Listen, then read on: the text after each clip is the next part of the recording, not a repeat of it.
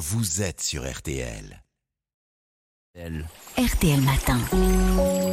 Ça va beaucoup mieux. Avec vous, Aline Perraudin. Alors, c'est vrai que l'avocat, on en a beaucoup en ce moment dans, dans les salades. Et il est réputé bon pour la santé. Pourquoi d'abord a-t-il cette bonne réputation? Vous savez, il y a cette mode des régimes sans sucre. Alors l'avocat qui n'en contient pratiquement pas ben, a bien tiré son épingle du jeu. Il est très gras, mais là encore, bon point pour lui.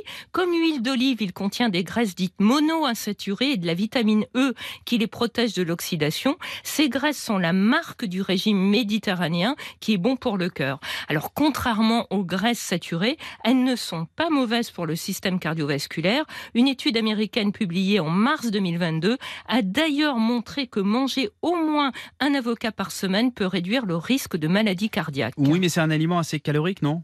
Il fait grossir? Alors, c'est vrai, euh, il est calorique. Hein. Par exemple, 100 grammes d'avocat, soit à peu près l'équivalent d'un demi-avocat, mmh. apporte 200 calories et 20 grammes de graisse, soit l'équivalent de deux cuillerées à soupe d'huile. Hein. Mais il contient aussi des fibres et sa composition fait qu'il cale bien et assez longtemps.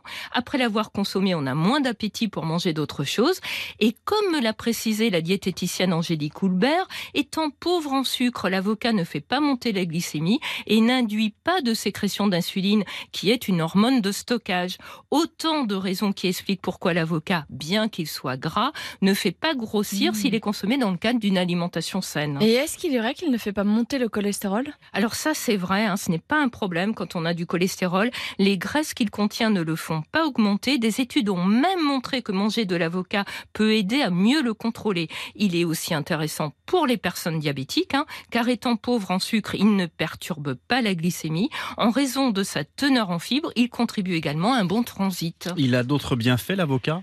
Alors, il est riche en, potassium, hein, il en contient même plus que la banane, hein, réputée pour ses apports. Or, ce minéral aide à réguler la pression artérielle. Il contient également de la vitamine B9. Vous savez, c'est une vitamine particulièrement importante chez les femmes en âge de procréer, car pendant la grossesse, elle aide au bon développement du bébé. L'avocat, bah, c'est aussi une bonne source de lutéine, un antioxydant de la famille des caroténoïdes. De lutéine? Lutéine, oui. C'est intéressant pour la santé oculaire et pour la prévention de maladies des yeux comme la ah. dégénérescence maculaire liée à l'âge qui atteint la rétine. Là, il me vient une pensée là, euh, apéro, guacamole, vous voyez, est-ce que c'est aussi intéressant? Alors oui, Marina, c'est de la purée, hein, le guacamole d'avocat avec un peu d'oignon, de tomates, de poivron rouge, de coriandre et de piment. Bon, il vaut mieux opter pour le fait maison car ainsi on évite les conservateurs, les épaississants et autres additifs que l'on peut retrouver dans des produits industriels. C'est bien dans un sandwich où il peut remplacer avant avantageusement la mayonnaise ou le beurre, ou bien l'apéro.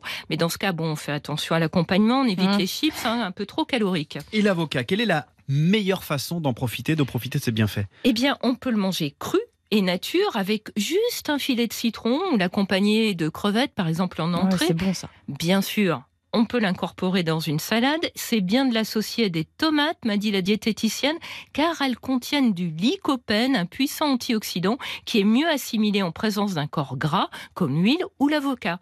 Alors, il n'y a pas du tout d'inconvénient pour la santé à en manger régulièrement, une ou deux fois par semaine, par exemple. Mais l'avocat n'a pas tout bon partout. Mm. C'est un problème pour l'environnement, question eau et empreinte carbone, avec le transport notamment. Alors, l'avocat est-il vraiment bon? Je vous laisse juge. Merci Aline, à lundi. à lundi.